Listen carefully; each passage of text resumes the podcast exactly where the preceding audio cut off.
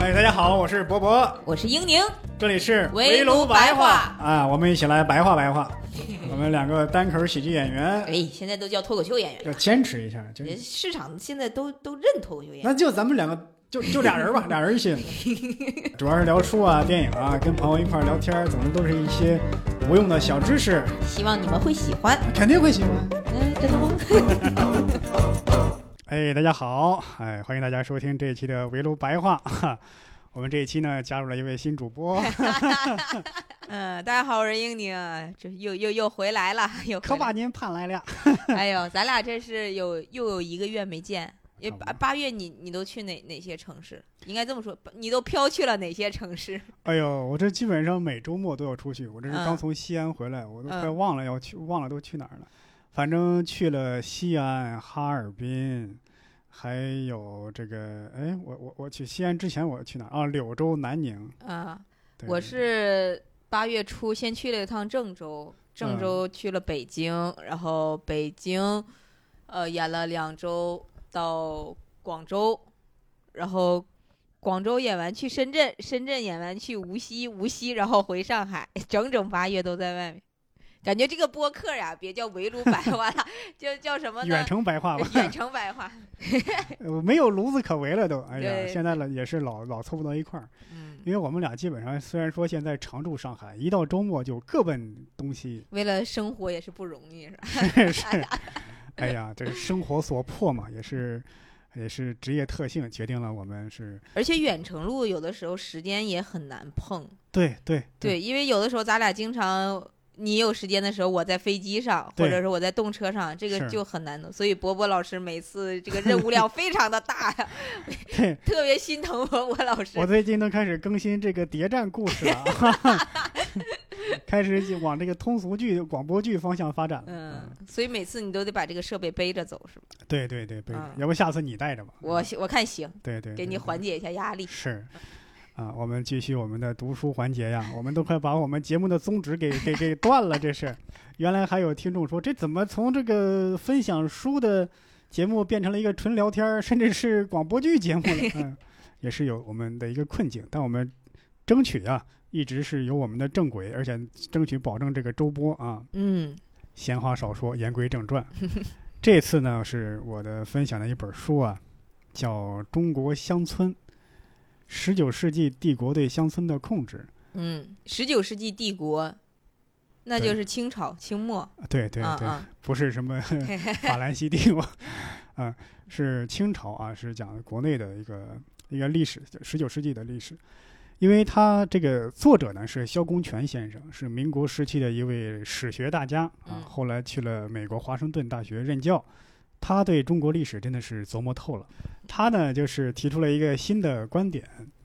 比嗯方说在咱们之前呢有一句话叫“皇权不下县嗯嗯”，县官儿就是在政府体系中最小的官儿了。嗯，九品九品呃，七品芝麻官儿，哦，七品芝麻对官。嗯呃，这在以前确实是对的，是成立的。嗯，你看，在咱们今天不一样，对吧？在今天，县长或者说县委书记已经是一个很大的官儿了，是对吧？下边还有什么各区各那个各个乡的、这个嗯乡镇的干部，但在清朝时候，县官儿就是最小的官儿，嗯他下边呢就是靠这个。呃，这个基层老百姓之间选举选出来一个人，推选出来一个人来完成这个乡村的管理和控制。哦，那还挺民主的。哎，不是，哎，是这吗里边就说了，这不是民主制。嗯他说有些西方的汉学家呀，嗯就误认为这是一种基层共治，嗯说在古代的封建王朝，基层是有民主性的。他说不是嗯啊，这其实就是清朝他们对基层的一个控制的手段。嗯他如果这些人也是政府体系里边的话，也是公务员的话，你得嗯给他发钱，对吧？嗯这是财政上当时负担不起，而且这个地这个人在一个乡里又离得很偏远，嗯你每天让他去去管理、去述职的话，也是挺麻烦，所以就就从乡村里选一个，但其实是一个基层控制的手段。清王朝呢，因为首先他德国不正嘛，他一开始打的是为明朝复仇的嗯这个旗号，嗯打败了李自成，嗯但是为为明朝复明朝复仇完，你就应该走了呀，没有对吧？直接把明朝给覆灭了， 打顺手了是吧？对对对，嗯所以德国不正，他嗯对这个汉族的这些统治啊，他是比之前更加的严密。呃嗯明朝时候对基层的控制呢，已经达到了一个巅峰。嗯，不对不对，明朝是一个高峰，清朝是一个巅峰，嗯就封建时代无出其右了。说从清秦朝到清朝呢，一直有一个大的方针，从什么到清朝？秦朝，秦朝到清啊朝，啊啊，封建统治者有三个大的方针，嗯统治方针。第一呢，得保障臣民的基本的物质需求，嗯，对，吃饱穿暖嘛，要不然他吃不饱了，那肯定不听你的了。第二呢，反复向这个臣民啊、老百姓啊灌输那些严格筛选的道德教条啊，大部分是从儒家学说中嗯筛选出来的，嗯忠君爱国呀。然后呢，让这个臣民从心底里认同你这个统治秩序。嗯第三呢，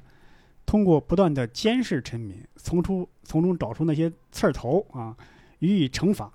必要时呢，就是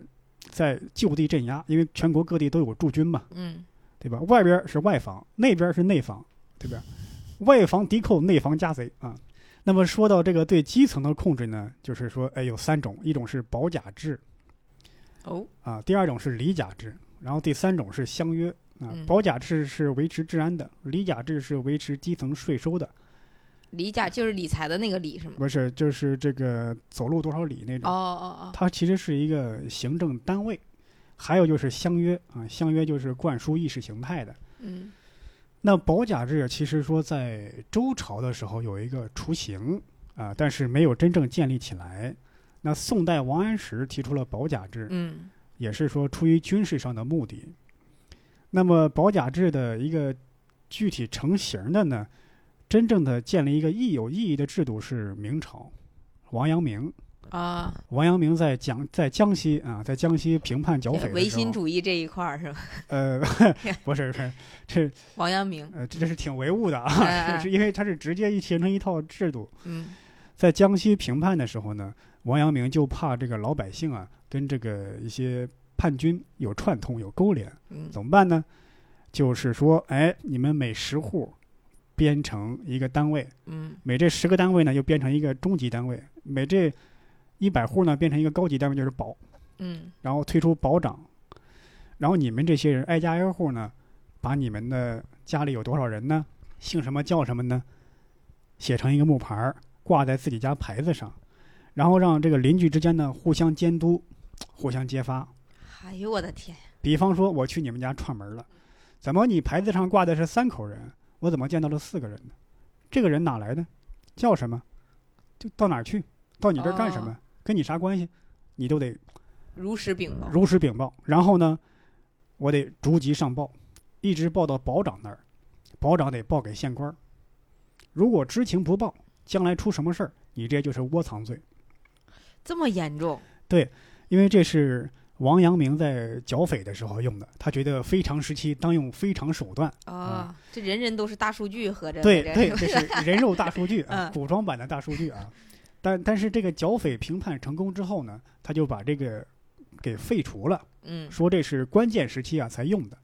但是清朝夺了天下之后，哦，觉得哎，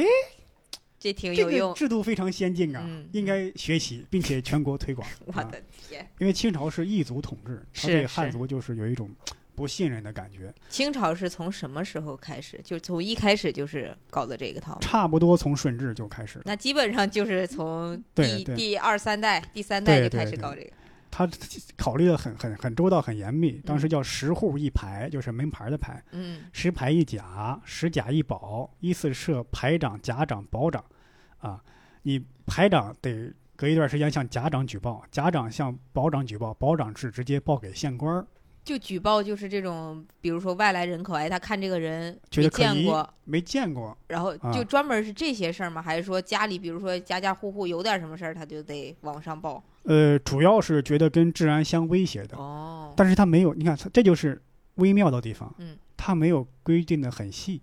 他只说有可疑之事、可疑之人，嗯，那具体什么可疑呢？他不说，嗯，就是就是按照你的操作空间来嘛，是，这也为那个这个索贿行贿开了方便对之呀、门。我也觉得这种一对旦没有明确的量刑 标准的话，对这种比是方吧说你得罪了他，我觉得你很可疑呀、对吧？我就把你报上 去，对吧？给他赋码了，对对对对，给他付码了，你是富了呀，他是穷了呀。对，问题是当时清朝也考虑到这个执行层面难度很大，哎，嗯他想了一辙，叫只登记成年男性，啊，觉得男性，成年男性更容易搞事嘛，嗯搞事儿嘛，是是对吧？因为那嗯时候女性也不让出 门儿啊，你是吧？裹小脚你都走不快，对 对对，而且小孩儿你你也你也你也不成个儿，对吧？老头儿也老头儿老太太也没法儿，对吧？给你闹事儿，对吧？那跳广场舞都没劲那时候。对，你想这后来呢，这个保甲制度就分崩离析，就就名存实亡，就崩溃了。为啥呢？嗯因为当时这个清政府啊，他怕这个士绅阶层带头造反，啊，所以呢，他把这个士绅阶层也纳入保甲体系之中，就规定，甭管你什么身份，你也得挂个牌子啊，写你们家有多少人。这士绅阶层肯定肯定是不愿意啊，我什么身份，弄得也跟那个对吧，跟防我跟防贼似的，嗯对吧？？嗯一般老百姓才才跟贼似的，我能跟他一样吗？他会这样，哦，他有这，种特权观念嘛。嗯而且本身清政府就，他有时候会鼓励士绅阶层的特权观念，因为士绅阶层都是由什么样的人组成的？一些退休官员，嗯还有一些考中科举的人，嗯对吧？秀才呀、举人呢，嗯这些人，你看秀才就不用什么服丁役、徭徭役，举人呢也是不用交税。这些人本身他就有钱有地位，你就一开始你就鼓励他这种地位，那突然你说你要把这个地位给他剥夺了，那肯定是不愿意的。嗯，而且再加上你想，当时老百姓百分之八九十都不识字，嗯你让他 写自己名字都困难，得让谁来写呢？士绅阶层来写。嗯你要利用士绅阶层来帮他们做保甲制度的统计，你还把它纳入保甲制度体系之中，他肯定是不愿意，对吧？我给你瞎写，对不上号，对吧？他是明明叫张三，你说叫李四。还有呢，就是你想保甲制度，那时候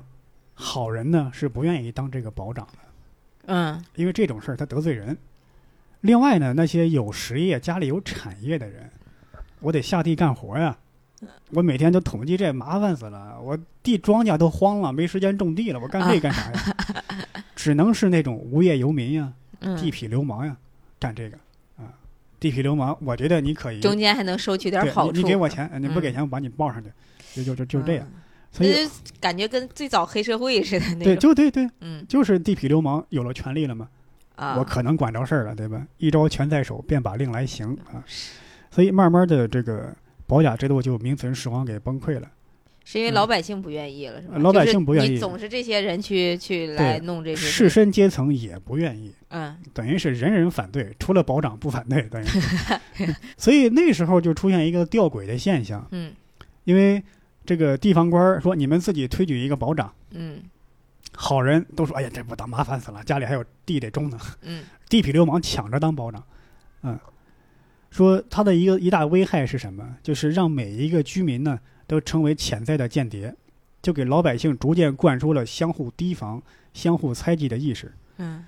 就是它有两个作用，它确实有一定作用，是帮政府啊减少了基层的犯罪。另外呢，对臣民形成一种威慑，让底层人陷入一种长久的恐惧和猜疑之中，嗯，人与人之间产生了一种精神内耗。 哦，怪不得你这样，我想起来，就是我记得小的时候经常看一些，比如说清末的那种电视剧，嗯，然后里面经常会出现就是一些。比如说名字就叫保长什么的，嗯我嗯我我我原来一直以为他们的名字就叫什么什么保长，然后我记得有就经常那个保长的形象都是嗯对坏人来演是的，，还真是，是吧？还你这么没一几个想好想人，没几个这么一好人想，还真是，就是对都是好人谁愿意当保长啊？啊，对吧？然后呢，在这个保甲制度之外呢，因为保甲是关于治安的嘛，又推出一个叫里甲制。里甲制呢，就是关于税收的。当时是有一百一十户为一里，这是一个单位。这一里呢，就找出那种家里这个人员最多的呀，粮食最多的呀，这十户里边儿，呃，选出来一个叫里长。里长呢，在这里边儿再再选出来一个甲，叫叫叫甲长，等于是哎这家还挺麻烦，这就是就是收税的嘛，嗯你要负责去收税。哎，这个东西呢，又产生了一种这个弊可端，操作空间。对，嗯因为因为又是那个不让这个绅士阶层去去去去当这个里长，但是你想，关于收税啊，关于数目啊、账目啊，嗯那一般人更操作不来了。嗯那绅士阶层他如果不让他来干，谁来干呢？只有他识字儿。所以有时候就经常要借助他，让他来帮忙来负责收这个税，嗯这这这操作空间又很大了。你想税是关关直接关系到利益的，嗯对吧？比方说那时候说收税呢有一式三联，就是收据嘛，嗯衙门呢有一份儿，这个这个里甲这个甲长呢有一份儿，嗯你这个交税这个人呢有一份儿，往往你交完税说你你回去吧啊，这个收据过一阵子给你，过一阵子你怎么没交税啊？啊，而且那时候收税的，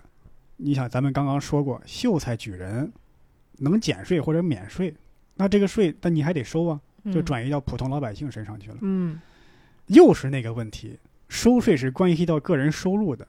谁愿意出面做这个恶人去收税呢？地痞流氓，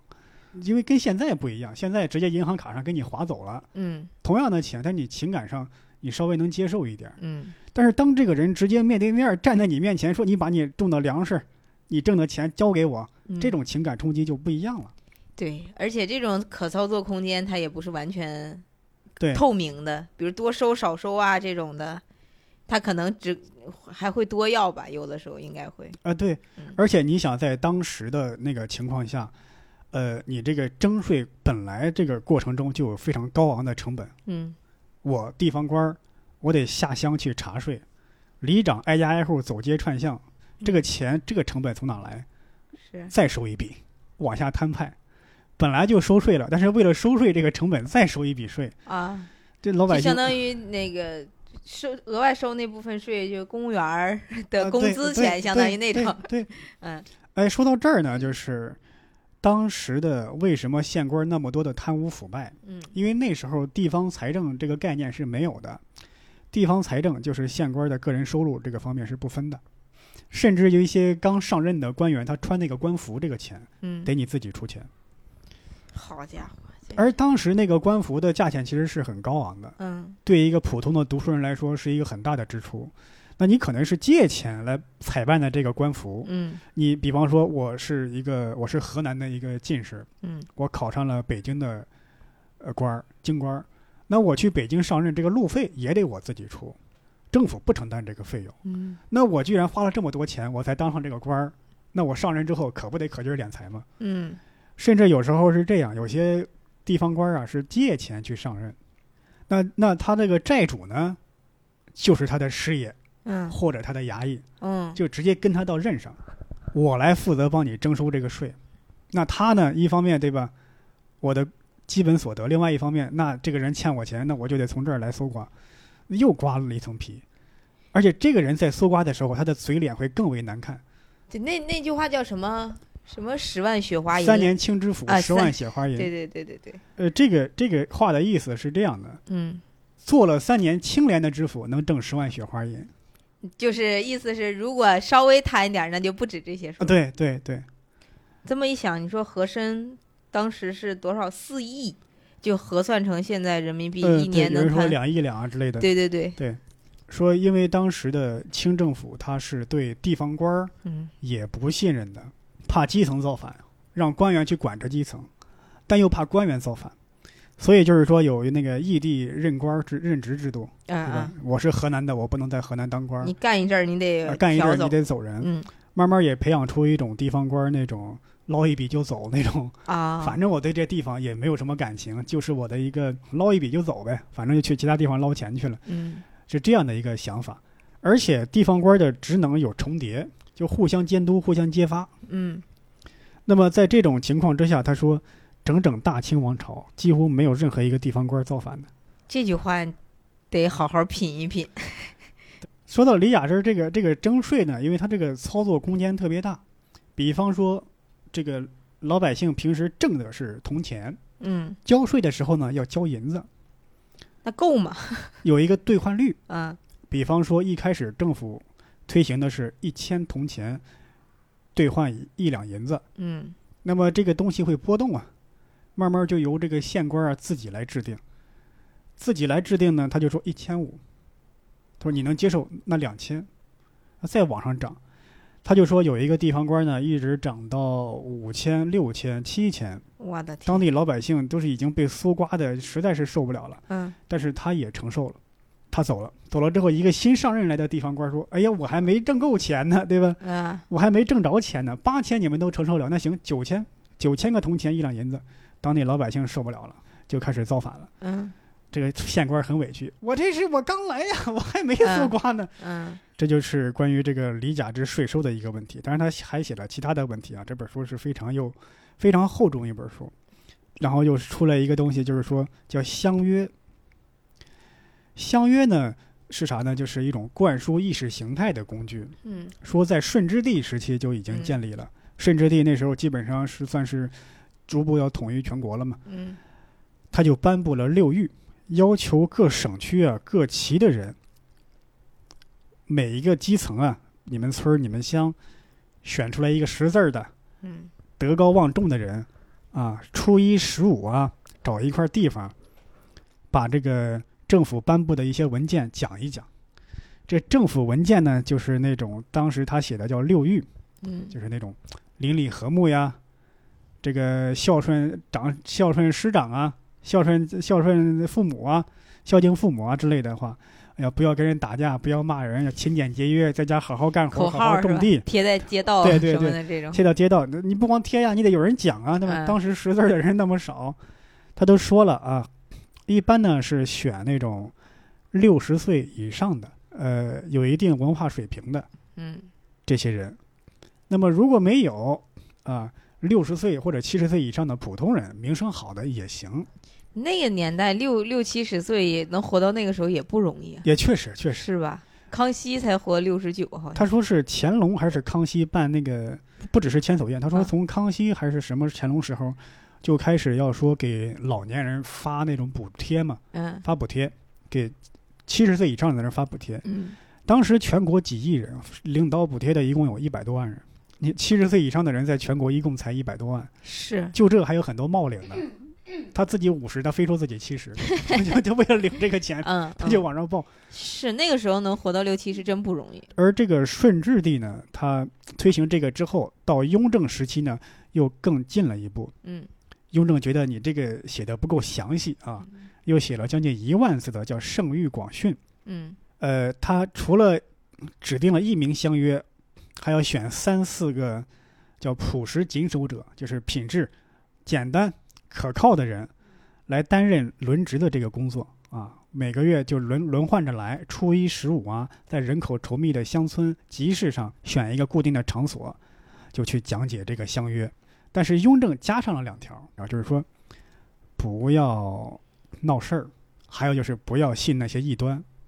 所异端指的是天理教啊、红花会呀、啊天地会呀、这些一些啊秘密结社的，或者说那种反宗教清复明的那对种，那些反清复明的宗教组 织。嗯这个他说为啥让这个老头儿来担任呢？他说因为中国自古以来啊就呼吁孝顺，因为老头儿啊体力差，嗯，思想守旧，不爱造反。你听老头儿的，你永远反不起 来。政府管不住年轻人，就管老头儿，老头儿来管年轻人。哦，这是因你爹你爷爷，你能不听他的？因为那个时候大家对那种孝顺的理解就是，哪怕是不对的，你也得听爹的。嗯啊，对对，是对，嗯而是要不然给老头儿发补助呢，对吧？啊，他说，但是呢，相约呢又起到了一些反作用。嗯他说为什么？因为在当时这个相约啊有一个职能，就是负责对周边这些人的评价。哦，好人我要表扬一番，品行低劣的人我要公开批评。那么就是形成了一种评价制度。那有时候县官到基层去拿人，拿谁呢？他首先要问相约，嗯说你觉得谁好，给谁发钱。相约说，我觉得我侄子不错，对吧？嗯你就觉得谁坏，哎我对面邻居他不行，他骂过我，对吧？这啊，这有很大的操作空间嘛，是。对吧？谁得罪他，他说谁坏感，觉权力就是集中在某几个人身上，就是对有很大的操作空间。是是。慢慢又有一个问题，就是你想前面说保甲制、理甲制，还有相约，实际上他们三个人的功能是重叠的。是听起来感觉一个人也能干了。慢慢慢慢，这个相约呀、这个理甲呀、收税呀，还有意识形态这些东西都归保甲管了， 嗯都归那些地痞流氓管了。 啊，但是相约还是有很大的权利，因为他毕竟是有文化水平那些人。嗯，像那个谁，《白鹿原》里边那个陆子霖，就曾经承担过这样的工作。所以他说，陆子霖他就跟白嘉轩发生了非常激烈的冲突。嗯这个冲突有两个人性格的原因，也有两个人职能的原因。当时，白嘉轩是他们家族的族长，嗯陆子霖呢是相约，嗯就是你在人伦关系上你是高于我的，嗯但是在这个这个行政级别上我压你一头，嗯，这就有这个问题。这有时候也是清政府故意搞的这个。相互制约是吧？对，，你是宗族的族长，你就不能担任相约。我相现当于在权力分分分对置，你们互相钳制，嗯，那挺有意思的。对到那个大门，家里大门，你要跨进来，你就得听我的；跨出去，我就得哎，听你对，的。还真的就是是这吧样 是，就是呃一门之那隔那。你你形容这个非常贴切，非常贴切。呃，当时清政府不太容易渗透进去的就是宗族。嗯当时的宗族呢，是往往是有一个大姓或者几个大姓在一个村子里，呃少则几十人，多则几百甚至上千人，嗯有自己的一套这个制度。这个清政府有时候就很不好管，他想了一个办法，就是这个族里边要有要族政的，跟族长还不一样。族政是政府承认的，族长是你自己内部的。而且呢，当时各个宗族之间有时候会互相仇杀，嗯那种大规模的械斗，打得特别惨，真的跟打仗一样。清政府有时候呢还会故意挑唆这种事儿，有时候县官呢挑唆两个宗族之间打，他在收贿嗯索贿，对吧？我你们打官司吧，打完之后要打官司嘛，那谁谁给钱多我就判谁嘛。慢慢的，这个相约呢又产生了一个问题，在于什么呢？说当时的基层民众嗯，生活的是非常的艰苦，水深火热了是吧？几乎是刚刚满足温饱，就是啊挣扎在这个死亡线上的感觉。那在这个基础上，你给他讲什么节俭、惜财，什么邻里和睦啊？而且尤其是雍正说了这么一句，大概意思是说，好好节俭，饱读诗书，状元进士人人都可得，大概是这样的话。谁家里都能出状元，谁家里都能中进士，谁都能科举之门向每一个人打开，谁都能当地方官、当官员。但实际上，当时老百姓吃饭都已经很困难了，嗯但读书就更不太可能了。嗯，就是你让这些人听这些话，等于是在讽刺自己一样，对吧？当时的阶级流动，它几乎是不可能。嗯，然后你再跟他说谁都能当官儿，这这这感觉就自己就受到了一种嘲弄。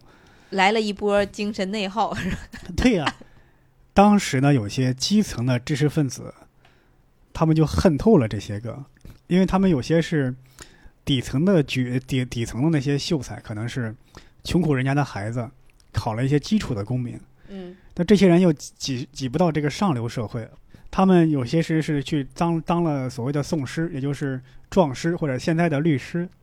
哦哦，他们也要受官府的剥削，就会带头儿造造反。这些人有一定的文化，所以他们组织能力比较强，嗯尤其是天灾的时候，发生洪水、干旱，老百姓原来是勉强能吃饱，到吃不饱的时候，这些人就会带着这些人，带些带着老百姓去冲击县衙，啊嗯，然后就引发下一个话题，就说，就是清政府对基层控制的如此严密，那基层是真的会像他们完全控制的那样，就是乖乖就范吗？他说，呃，其实也不是。他说，保甲制、里甲制、相约，你这个制度建立的基础是什么？就是人们生活的还比较安宁，错，嗯还可以。嗯那么一旦生活的不行的时候，你这东西就形同虚设。他说这就是一个弊端，一个矛盾。嗯和平时期不需要这个，啊，暴乱时期有这个也没用。甚至会成为导火索， 就是对对对弄你，导火索，他他嗯说就是这样，他说你看，干旱、水灾，老百姓都活不下去了。嗯，这时候来了一个税吏来收税，你们给给老百姓火上眼对药呀了，吗火？上火上浇油嘛。嗯他说有很多地方官去收税的时候，直接被人从轿子里抓出来，对吧？扇嘴巴子，然后就地就是就地扭打，然后嗯打殴打一顿，还有一些那个秀才带着老百姓冲击县衙，把地方官直接就给杀了。啊，这头在当时全国来讲比比皆是。他说太平天国怎么闹起来的？嗯他说以前那种发生的各种各种水灾、旱灾，再加上西方侵略者打的清清王朝这个节节败退，嗯大家才想哦，原来你也是个窝囊废啊，对吧？你就管啊我们， 只有只要有一个缺口，让他们对看到脆弱就可以了。说你就管我们的时候特别横，啊那我外国人一来，你不也得跪地上吗？ 你们就管我们这么横呢，对吧？就你的尊严就荡然无存。就是老百姓，就是他说有个西方旅行者说中国人有一种无节制的忍耐力，嗯他说不是这样，嗯，他说中国人在当时清政府的眼中啊，分为良民和有民，嗯良民乖乖听话的，嗯，有民就是不听话的，良莠不齐那个有。啊啊啊，他说他说不听话的往往是一些笑聚山林的这些土匪，嗯，你你平时也不好拿他，他拿他就你抓他就跑了这种。从小就没归过管对。对，还有一些都说在一些宗，尤其是一些宗族势力，他们冲击完县衙之后有分工，说你你你你你们这些人，谁愿意自愿承担这个罪名？嗯他们当时他们有所谓的献身队，就类似于敢死队，我们先造反，就暴动，一旦占一旦夺取了相对的利益之后呢，我们就停下来，找一些人愿意自愿去替死的人，那么这些人他们身家老小，哎，就有宗族的人、同族的人去照顾，就当然他当然这个他说叫暴动，不叫起义，也不叫反叛，对吧？因为你要说起义反叛就没有停的时候，对吧？嗯除嗯，非战胜或者战败，这种属于被压被被按着太久了，起对来对起对来活动活动。他说这种暴动啊、叛乱呢，当时在从清王朝建立那一天开始就没有停过，啊，是大大小小的比比皆是。那么一旦保甲制、里甲制相约碰到天灾人祸的时候发生了崩溃，那清廷不觉得是这些政策的问题，他会觉得是你们这些执行的人执行的不够好，他就让这些让这些人呢去做一些这个适度的微创新。嗯比方说保甲制啊，在当时有些地方官儿就把庙里的和尚、嗯，客栈里住的旅旅客也都给登记，还有一些人呢别出心裁，把船民就沿海的人，他没有固定居所嗯，保甲制，你们十个船编一个牌，也是一个船一个船来纳入保甲制，嗯甚至这个庙里啊不能住人，除非你是候补的官员。嗯或者说是你这个要去地方上任了，你能住在庙里。所以如果说清清朝发生了那种男女在破庙中认识的这种事儿啊，犯法，我这是犯法的。所以说，如果说戏文里编那种一对儿男女在破庙约会这种事儿，在这当时是犯法的呀，这事儿。啊，这这得谨慎了，这一下对。对对，他说在这种情况下，就让老百姓养成了一种对政治漠不关心，然后经济上勉强果腹的这种心态，愚昧、麻木、温顺、忍耐，嗯但是呢，对现状又非常的不满，嗯那么很容易就被那些一些愿意说“哎，我能让你过得更好”这种。这种这种口号所煽动起来，哦然后突然有一个温顺的农民转化成一个暴力的一个军人，这种状态说是很容易切换的。就一旦在生活过不下去，有人承诺，哎，开城门迎闯王，闯王来来了不纳粮， 而且将来要分你土地，我们实行土改，嗯，就很容易就跟他走。就你能让我过得更更，你能让我过得更好，我就就跟已你经走。逼到那个份儿上了。对对对对，所以说他说中国人呢，说是确实忍耐力很强，但是呢，你真的逼到份儿上呢，也没有那么强啊。嗯这就是呃中国乡村啊，十九世纪的帝国控制，萧公权先生的一部历史学著作，我建议大家去看一看啊。当然，我说的这个就是没能概括出，还有还有很多的一些点，关于这个粮仓呀，还有宗族啊，有更加详细的介绍啊，还有对中国，他是五十年代写的嘛，对嗯当时的一些历史，他做了一些预言和预判啊，也很精彩啊，大家可以去 去看一看啊。当然，这本书的我刚刚说的只是这些结论，它其实作为一个史学家，你不能说我觉得是这样就把这些东西给提出来了，嗯嗯其实有一个非常严密的一个考证，嗯，他得怎么样证明的自己这个这个这个推论这个结论。逻辑还是对，非常逻辑非常严谨的。而且在当时，他这本书是五十年代写的，六十年代再版，嗯后来八十年代还是九十年代在咱们国内出版，因为它是用英文写的嘛嗯，后来中国人翻译翻译过来的。呃，这本书对当时中国的史学界有很大的冲击，因为它引用了西方的比较新的那种一种史学理论嘛，嗯来阐释中国历史。因为以前的中国历史可能就是说发生了什么事儿，当时的政治形态、政治制度是怎样嗯的，等等等等。但是呢，也是有非常大的阅读门槛的啊，它不是说有一个持久的阅读快感啊嗯，啊各种阴谋论来吸引你的，有一个非常严谨的推论过程。好，哎，我的分享到这儿就结束了。 呃，我今天带来的书呢，因为咱俩之前咱俩的呃习惯就是不会事前事先对一下。对。哎，今天也非常的赶巧，我这嗯个也带来一本儿历史向的书，但是呢，嗯它不是一个学术性的研究，也不是一个著作，它是一个小说，小就是说，啊呃，是有一些虚就是虚构的一个历史小历说，史小说，嗯然后是马伯庸先生写的。嗯呃，他这个书的名字叫《长安的荔枝》。啊，然后他这个书呢，其实、呃这个小说非常的短，大概八万字左右，其实不不啊长、确实不不长，长。讲了是个什么事儿呢？就是说我们都听到那个诗嘛，杜牧是对杜对牧写的吧？是好像是啊，杜对，是牧。多么，啊、就一一骑骑红红尘对妃子笑，无人知是荔枝来。对，他就是从呃，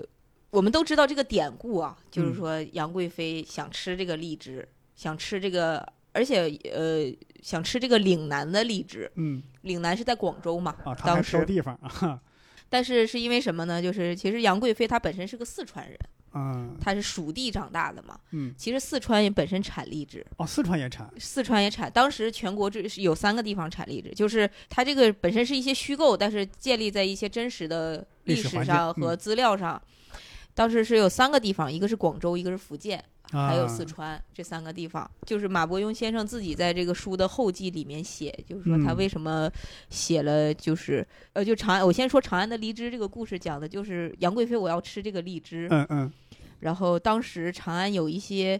就是因为国富民强啊，这嗯个唐明皇呢，就因为太想博得这个杨贵妃的开心了，嗯所以那个时候就会随意的找一些，比如说，呃，我今天我想吃这个了，嗯，我就呃搞一个什么什么大使，比如说杨贵妃今天今年她就想吃这个荔枝，嗯，我就给你专门临时安排一个活儿，然后给你一个职位叫荔枝使。就是你啊专门去搞这个荔枝的，然后还有一些什么布匹使，就是就是嗯就这种，就是比如说呃，我随便说啊，假如我就想喝这个汽水儿了，但嗯这个汽水儿长安就没有，嗯那我就我唐明皇就说，那我给你拨一个，你就叫汽水儿使，啊，你就去啊专门去给我搞这个，我今天临就时我添的职位，对临时啊，添的职位，然后他就讲了一个小人物，嗯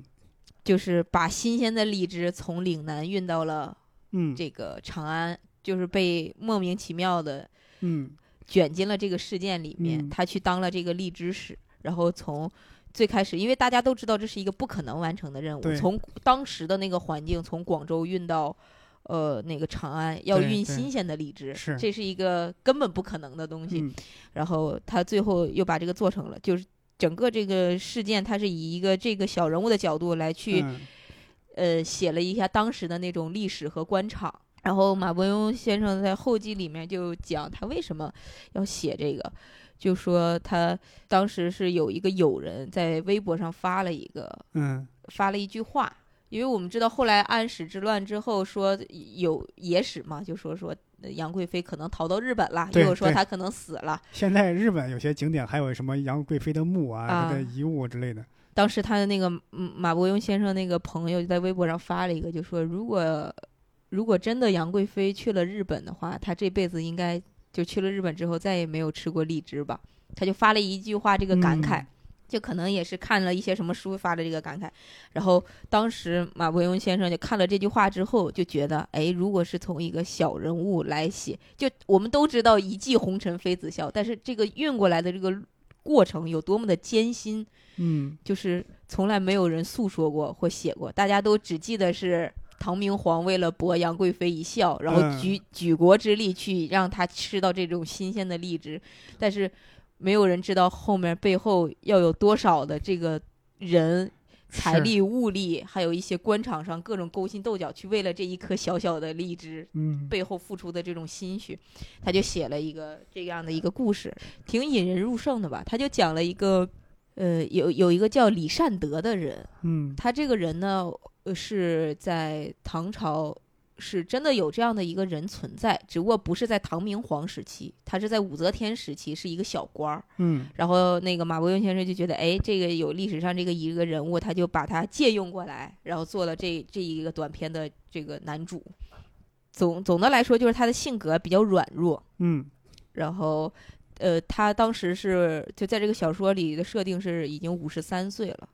然后刚在长安的，呃，就相当于怎么说一个郊区吧，嗯，呃，买了一栋宅子，就是贷款买了一栋宅 子，刚刚按付揭呀按揭按揭刚付了 首付，然后嗯他在长安一直是很小的官儿，就以嗯前是那种管兵的。呃以前过去那种贵族才能用上兵嘛，嗯就是你你想吃点夏天想吃点凉快的新鲜的，嗯那个时候兵只有是皇室的人或者是一些大官儿才能用得起这个兵，嗯呃买到这个兵。然后他以前就是在宫里去调度这些兵的这个。干的都是一些杂七杂八的活儿，就相当于他现在是一个呃，在北京可能就是一个小科员儿到科长的那种级别，嗯就一个公务员儿，呃，辛辛苦苦一辈子搞了一个房子。呃，他就是那一天去看房子的路上，他就请了一天的假，就嗯说，呃，我今天去要去交这个钱，我说我能不能就是跟他的领导请，请了一半天的假，嗯然后去看他当时那个钱呢，他是付了首付，然后按揭的这个钱，他要还给谁呢？还给嗯当时的寺庙，啊，借庙里的钱，对，当时就是庙里是相当于放贷的那些人，哦就是相当于现在的银行，啊，当时和尚很有钱是吗？就因为和尚，我就相当于我有那些香火钱，哦你可以来找他们叫香鸡，呃，香鸡袋好像是 这种，卖香鸡，就是香鸡就是香火钱积攒下来的，哦哦就是哦大概是这种。比如说庙里我先帮你付了，这个宅子先归你，然后你每个月给庙里还钱，嗯哦就就相当时当的于。庙就是金融公司对，就相当于现在的银行一样，你对要给银行还 贷。天竺银行，对他本来觉得这个房子啊，就是很，他其实挺喜欢那个房。去嗯看的时候，然后当时中介带他看吧，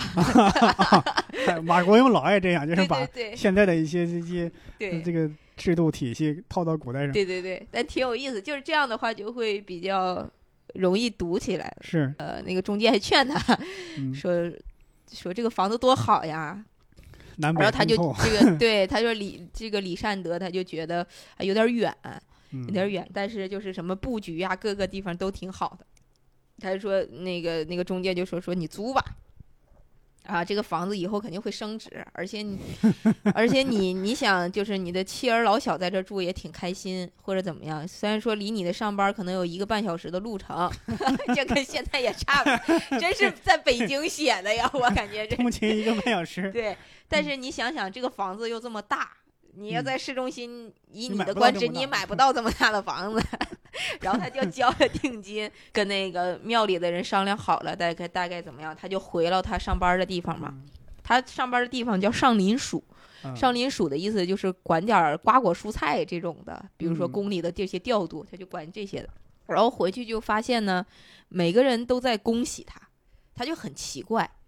就是他在这个职场里也不是什么特别大的人物，然后每个人见到他就平时也都不是说那种呃要恭维他那种，因为他也就是个小官儿嘛。买完那个房子回去的时候，本来一路上很开心啊，然后到那个单位就发现每个人都在恭喜他，他就很奇怪。领导呢还给他，就用现在话说就是叫了好多吃的，就是嗯店就是在外面餐馆订了好多菜，嗯，然后几个同僚一起吃饭。平时也不是说顿顿都能有肉，但是那一天就是吃那个饭上都是肉啊、酒啊，都是非常好的那种，吃的特别开心。然后那个领导就说：“我这有一个活儿是圣上钦点，就是要咱们办，我就嗯决定把这个活儿给你。嗯然后他当时也很开心，就觉得哎呀，这么多年没有人重视我，然后突然给我一个这个活儿，然后还是圣上就是钦点的这个叫荔枝使嘛，嗯然后他就觉得还挺挺好的。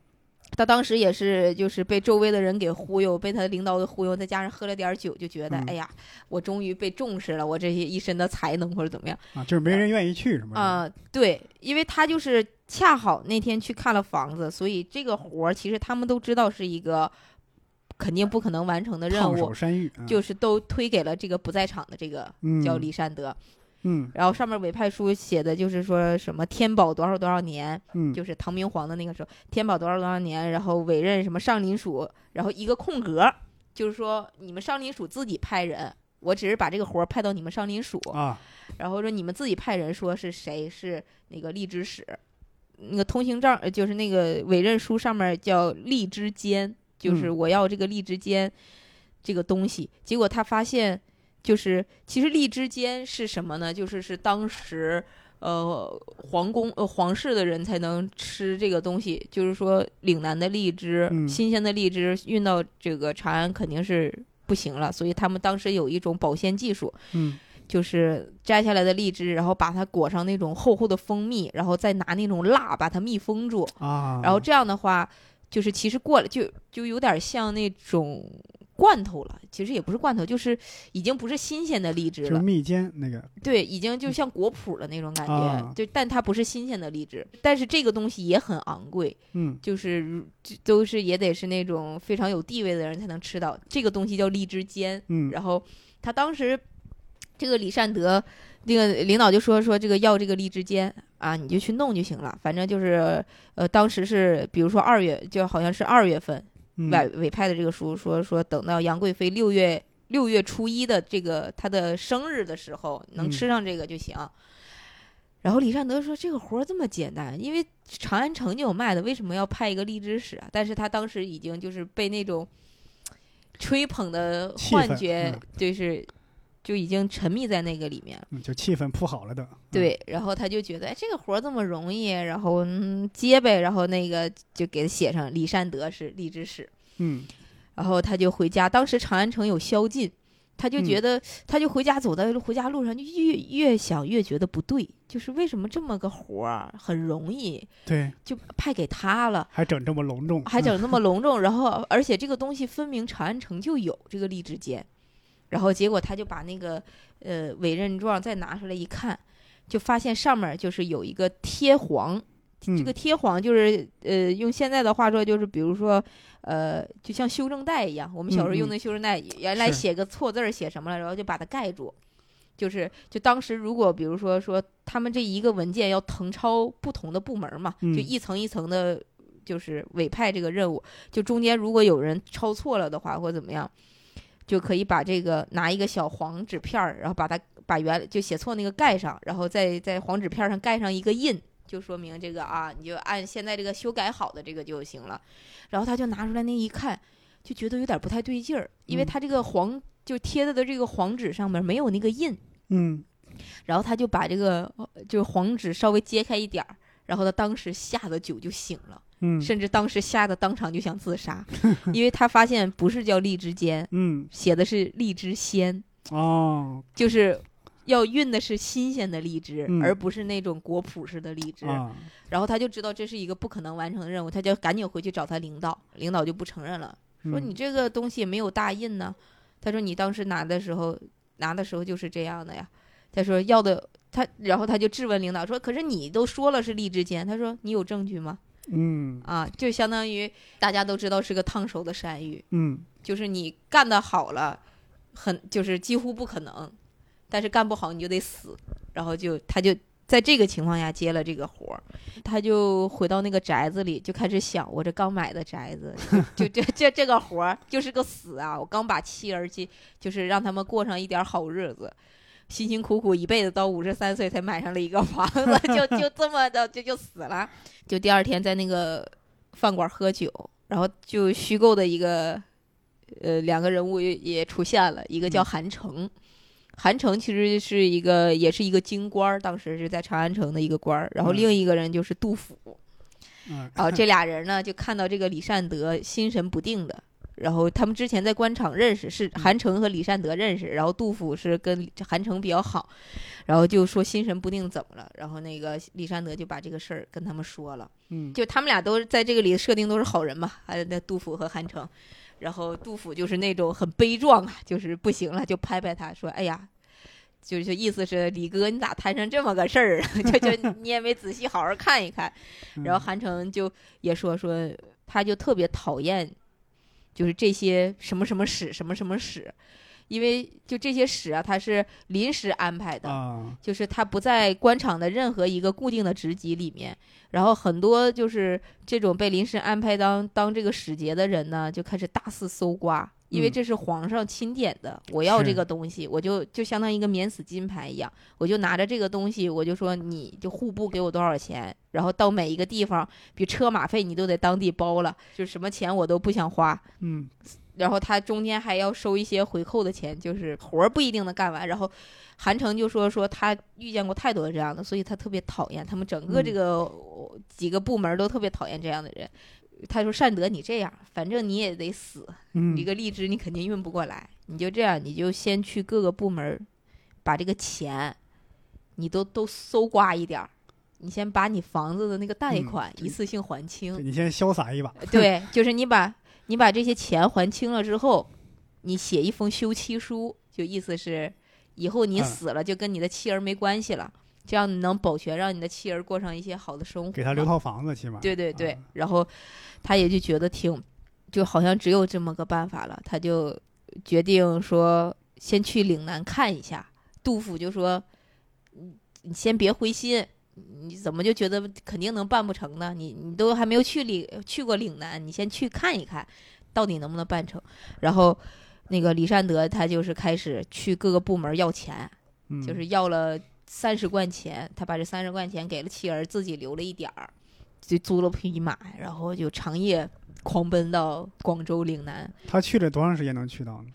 当时我看这个，呃，就是在现实生活中是一千多公里，他嗯骑马可能也得骑了有一周，大概是五六天。那就是挺快的了，他就连夜狂奔嘛，是就是到驿站就换，到驿站就换嗯什么这种。到广州了，岭南这个地方，然后但当地有地头蛇嘛，嗯就叫经略经略使，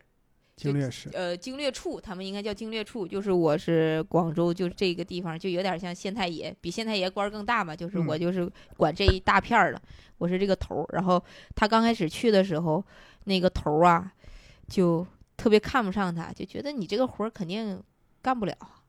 我支持你，但是我觉得你这事干不成。但我嗯怎么支持你呢？我给你通关口岸的那个条文，嗯，就你拿着这个，呃比如说通行证，你就可以畅通无阻，也没有人给你收税，也没有人就是沿路上都给你支持，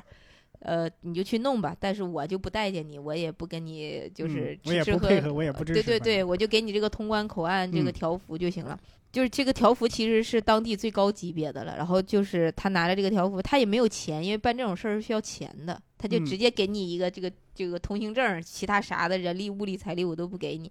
然后他就很郁闷，就拿着这个证儿，就是被一个商人给看见了，商人就说，那个商人叫苏亮，嗯，呃，是一个老头儿，那个就是是个胡人胡商，就说、嗯说你把这个通行证儿你给我用，就是因为我是做生意的，嗯，你给我用了之后，比如说我给你一千贯的钱，你拿这个钱，哎，你去搞这个荔枝啥的，我把这个钱就相当于我花钱买你这个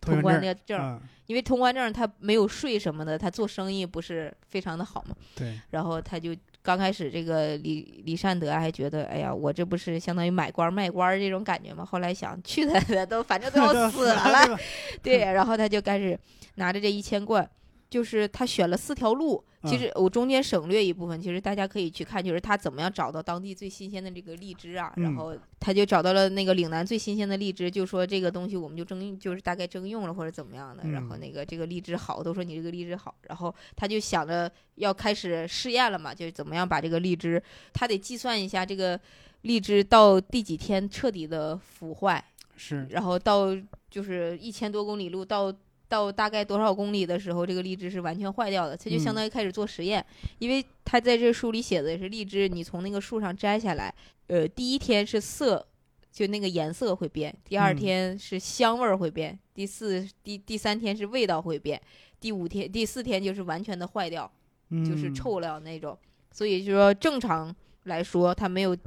加任何的保鲜的技术情况下，这个荔枝撑死四天。嗯但是从广州到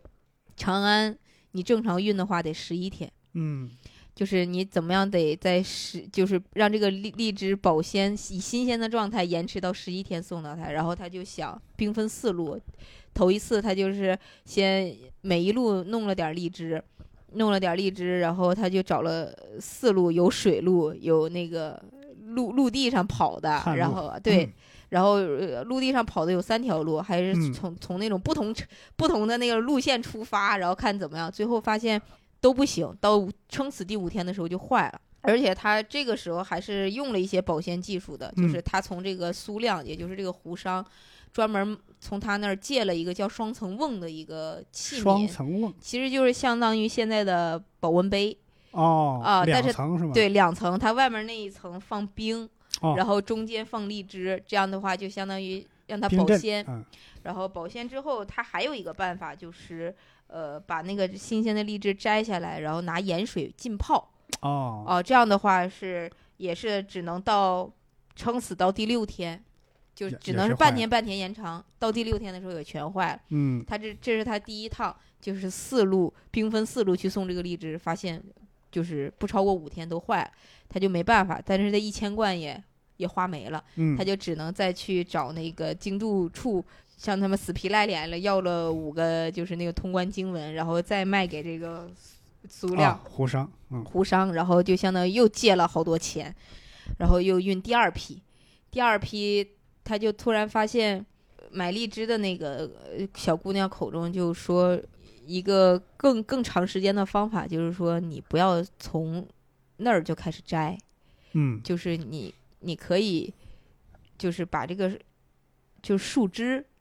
稍微折下来，就像我们现在去买荔枝的时候，就会发现有的荔枝它是给你摘好了放盒里卖的，嗯，然后有的是那种上面还有那种树枝，还有枝节，你回来要自己揪。啊，他的意思就是说我从树干，他就想想明白了嘛，就说我从树干就切切一点树干，然后上面这个枝，然后我底下放一点土给它培养起来。啊，或者这样的话，就是能延长一些时间嘛。他最后一次就是运过去，发现就是用两种办法，先把这个树干，就是找一些还是青的的荔枝，然后把树干切掉，然后嗯这样的话就在路上这样。呃延长一些时间，然后等觉得哎，它已经快熟的差不多了，然后再把它摘下来，放拿盐水泡，拿嗯盐水泡完了之后，然后再弄到冰冰镇冰镇，双就层相当网于三个工序，啊，延长到第十一天，送到了长安。他这一路上还被追杀，因为嗯他研究出来这个方法的时候，觉得逻辑非常严谨可靠，而且他彩排过了一次，就觉得嗯是能做的。但是他当时最后一次送的时候，他提前走了，他提前走了，觉得千万不要出任何的事情，因为嗯他在中间没有钱的时候回了一趟长安，就说：“哎，我找到了这个十一十一天。”绝对能送到长安的这个，呃，把新鲜荔枝送到长安的办法。嗯，结果他回去之后，发现那些部门里的人都不待见他，就说不行，就是那个嗯不可能，或者嫉妒是吗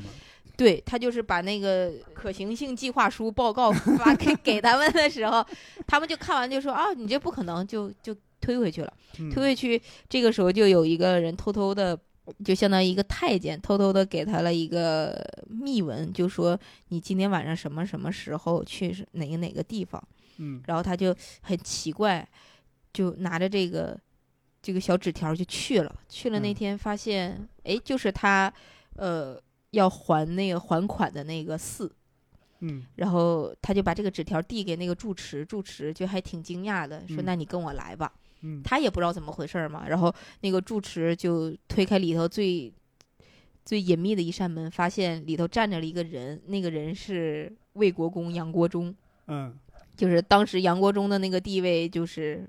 应该一人之下，万人之上了对吧。对，然后杨国忠问他的第一句话就说：“你找我来什么事？”然后李善德也很纳闷儿，不是说你让我来的吗？对啊递个条儿。然后他后来就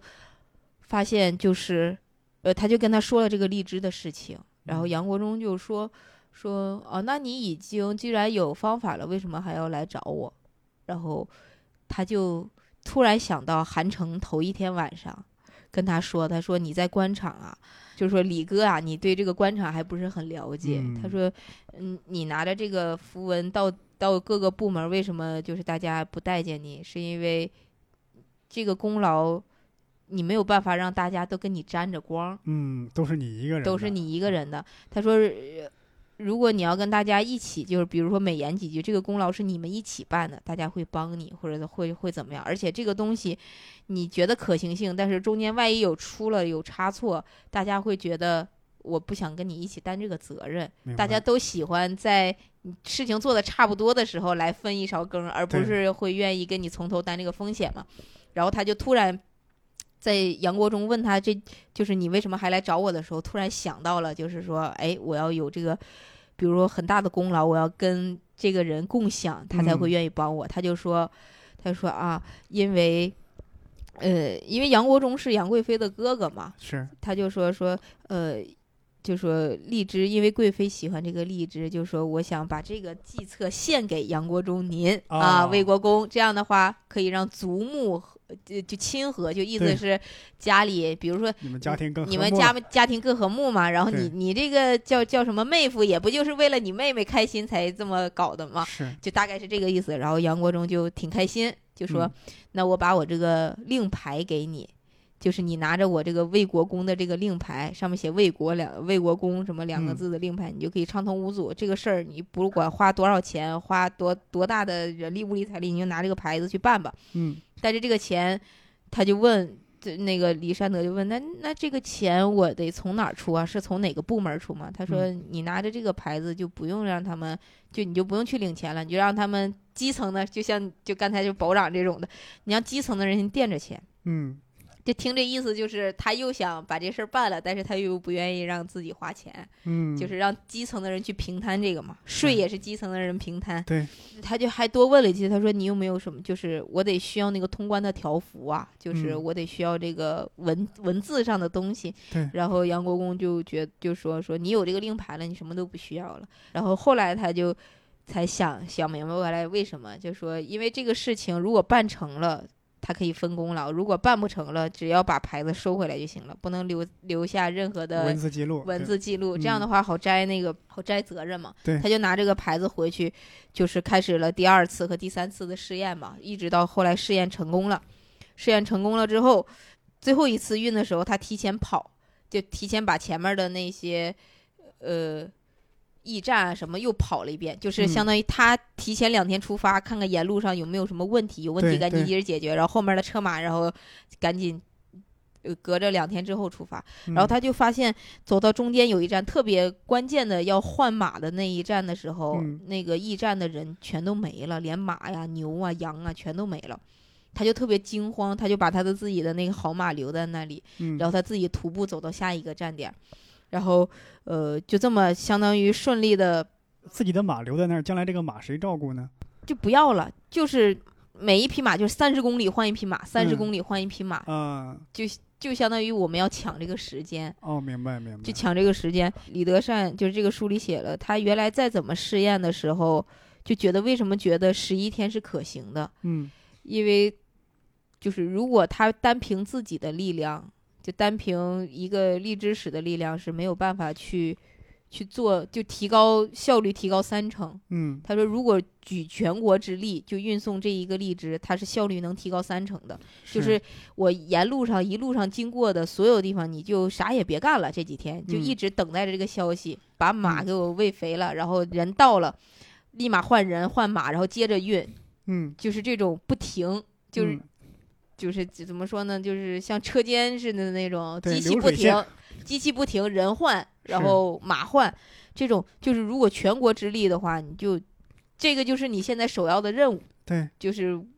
那是效率是可以的，因为嗯他的权利是没有办法让别人去都能做到这样。但是如果是魏国公拿的，就是拿着魏国公牌子，就说这现在就是全国最最一等一的大事，什么事儿嗯都要给这个让道，那就是这个事儿就能办成。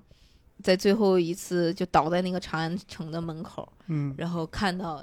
正常来说他应该觉得这个时候是第十一天吧，最后嗯应该是有荔枝会送过来的话，果然就是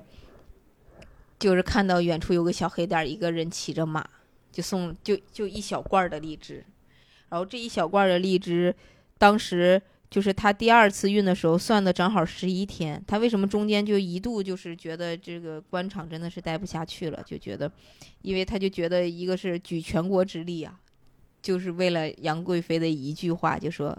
这个荔枝挺好吃的，嗯然后嗯，然后中间所有的人，这么多的人，这么多的部门儿，就为了那几一小罐儿的荔枝，而且里面也写了，就是杨国忠，呃，他本来只是要二十枚的荔枝，嗯然后突然杨国忠就是他见了杨国忠拿了那个牌子回到岭南之后，然后就发现他答应了。就是李善德，他其实是个很善良的人，他就是那个去那个荔枝的那个庄园，嗯就说我只要二十枚，不哪怕是砍树，我也只是砍那几棵，就不影嗯响你整个园子、嗯其他的这些树。也你以后还能接着做你的生意，我只要这一点点，可能十分之一，嗯然后后来发现，他第二天再去那个荔枝园的时候，就发现那个京度使，就广州的那个京京度处嗯，带着人，就在那个园子里大肆砍。他就嗯问怎么回事，我都答应人家了，只要这几棵树，你怎么全给人家砍了？然后那个呃经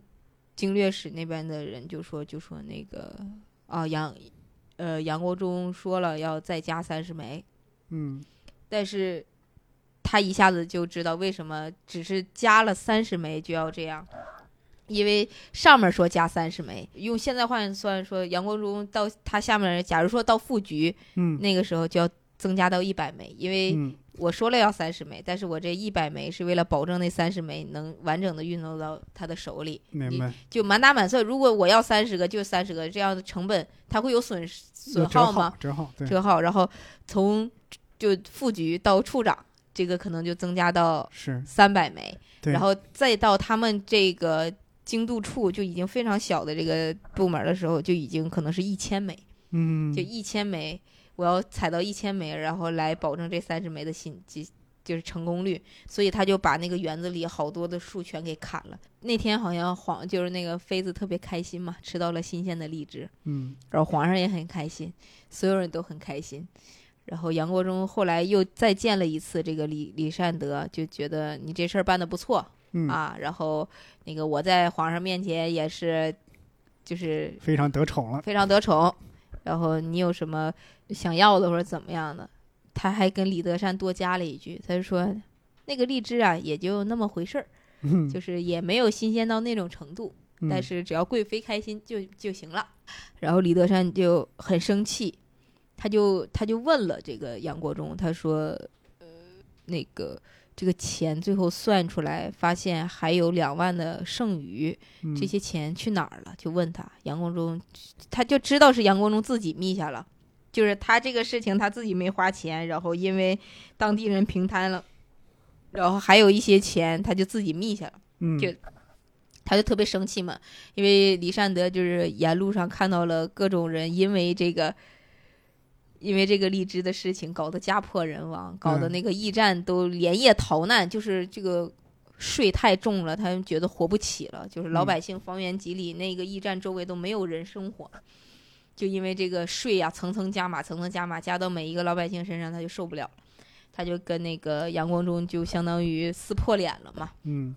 撕破脸了，他觉得反正就不活了，就大不了就就他就是还是死，然后带着就让老婆妻儿去岭南那个地方，就像广州，像对在广州就是隐姓埋名生活呗。然后他就就杨国忠就气得把他骂的，然后让他就是滚了。嗯他就估计你想得罪了全国最有权势的人，是他就觉得那肯定得是个死。然后就当天晚上又收到了那个纸条儿。嗯他就又拿着这个纸条，上面写的“明日城门楼见嗯”，就是城门口。然后他第二第二天他就去了，拿着这个纸条，发现，呃，那一天是唐明皇和杨贵妃会站在城门楼口，嗯就是。嗯嗯，每年他有一，就是每个月他有一天，就是相当于跟那个老百姓打打招呼的这种感觉。 跟英国女王那对对对，就有那种，嗯而且恰好他刚吃完荔枝，刚过完生辰，嗯这个很开心。然后那个唐明皇和那个杨贵妃就站站在城门口，就突然发现旁边还有一个人，就第三个人，然后再跟他们说，就指着楼下的一个人点，然后他们俩就是唐明皇和杨贵妃就点点头，非常开心，嗯然后就突然听到楼上就传来了说刺那种新鲜的李子，呃，就脆李一嗯篮儿，这是相当于嗯皇上亲赐的。然后那个李德善还在想谁能吃到皇上亲赐的，没有想到是他，他拿着这个嗯果篮儿，然后他后来才明白这个给他这个纸条的人到底是谁，嗯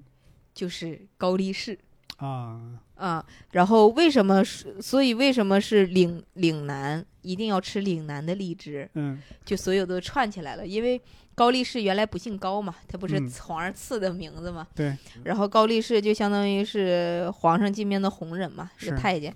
就所以他就后来想明白了，就是是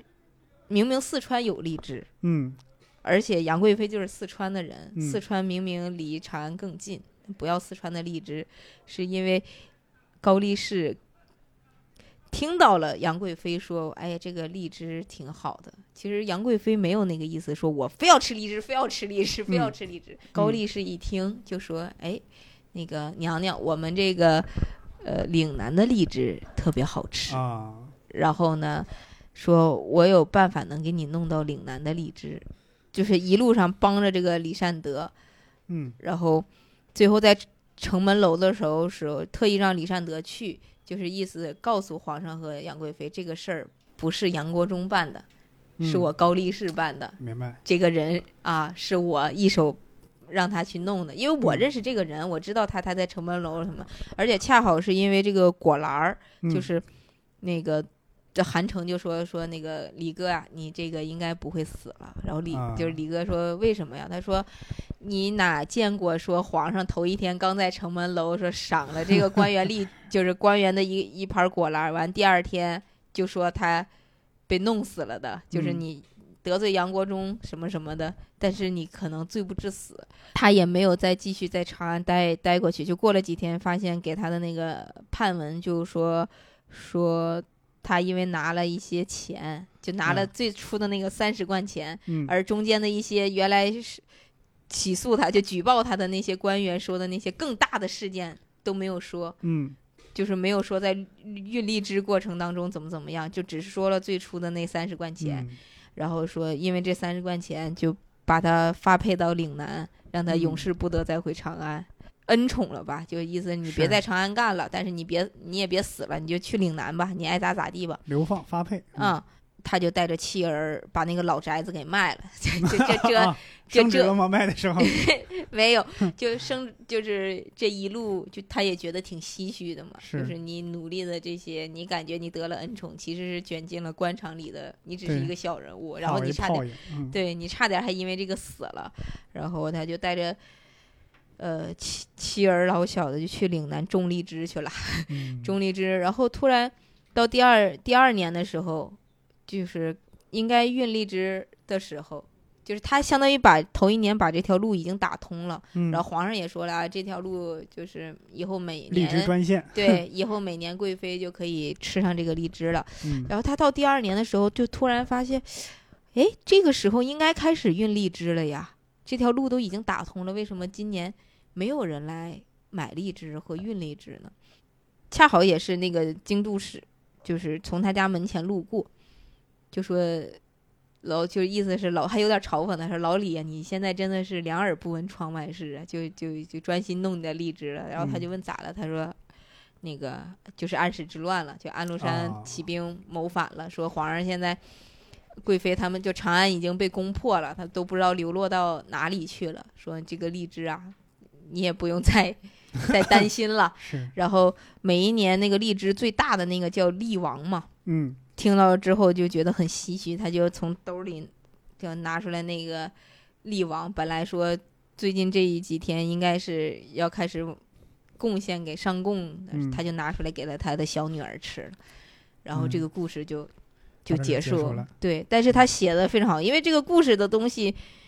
你讲述出来就有点失去它的魅力了。是嗯是，但是它中间有很多细节写的非常好，我只是大概聊一聊这个故事，就对觉得挺有意思的，就是嗯我他想到很多故事的原型，嗯就是那种因为上边不经意的一句话，下边人就要出生入死，嗯，很多很多这样的故事。也跟我个人有关系。我以前嗯看那种特别宏大的东西的时候，我很难被那种很宏大的感动。对，就是对我看，比如说你说看《复仇者联盟》，好像全人类几个超级 英雄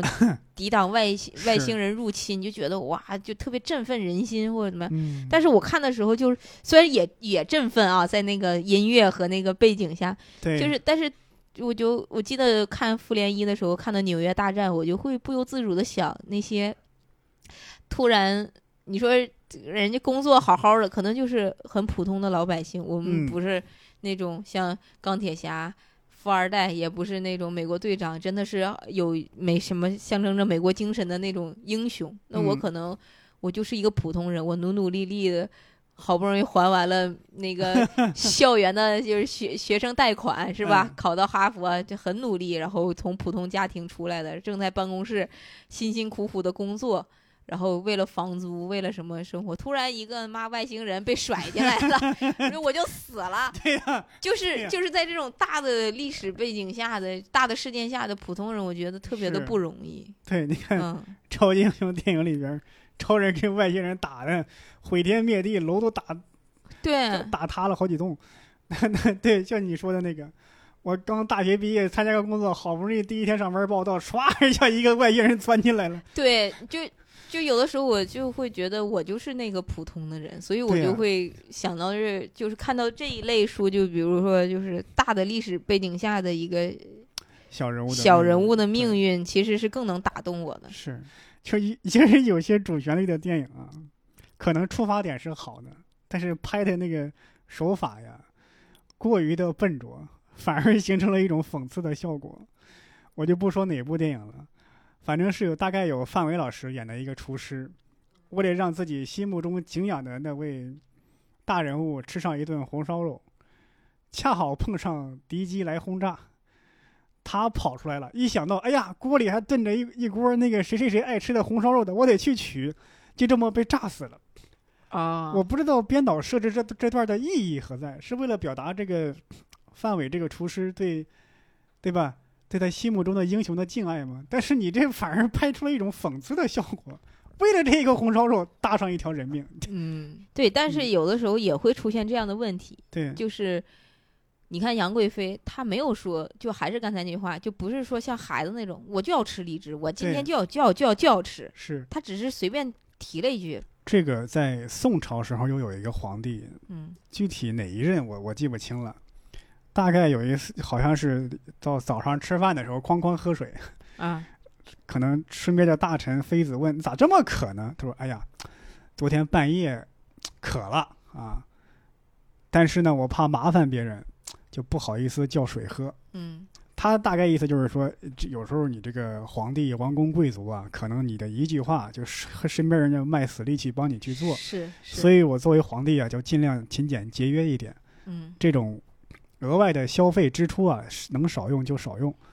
所以说，在宋朝是评价比较好的一个皇帝啊。当然他，他做的也也就是一些小修小补嘛。嗯当时的史家对他评价就就很高。而且我从这个长安的荔枝中这个嗯故事，我就听到了一种那种有一种那种比较励志的感觉，嗯就是你作为一个可能活到五十三岁，前半生庸庸碌碌，嗯没有什么贡献，没有经历过什么大的事情，呃，大家也可能以为你是没有什么能力，嗯但是突然接到这么一个重大的任务的时候，就把自己的潜力全部激发出来了，感觉这个办事儿能力很强。我是嗯想起就前一阵儿看那个《绝命毒师》嘛，嗯嗯嗯，老白，哦，对，我觉得是很好的一个剧。呃，当时有一个网友在我那儿底下留言，就说，他说这个剧确实看着很不错，但是有一点我就很质疑，说这个老白他以前是一个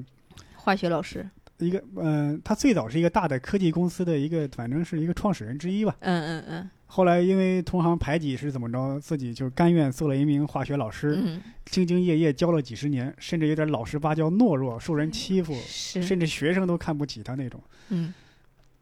怎么突然做毒枭这么厉害？做毒枭这么厉害，那就说明，那你怎么甘心 做了几十年老实巴交的中学老师呢？嗯你如果老实巴交做了几十年中学老师，怎么就突然在做毒枭时候这么厉害呢？我想了想，可能就跟这个长安的荔枝这个有点像。嗯这个人老实巴交几十年，大家都觉得这个人没有出息、没有能力，这辈子就这样了。嗯，老白是因为得了癌症，是对他有一个，嗯、对，可能就是人在这种重压之下，就你的潜能逼出来了，你会把你的所有的聪明才智用在这一件事情上。对，而且因为到那个，你像老白他是癌症，对他没有什么可失去的了，已经。对，像他就属于你，就是你两头都得死，嗯，你办成办不成你都得死。嗯但可能当时他觉得办不成嘛，嗯所有人都觉得办不成，嗯就是有一种绝境下的那种，反而会比原来的放开的手脚更大一点。因为原来嗯你想，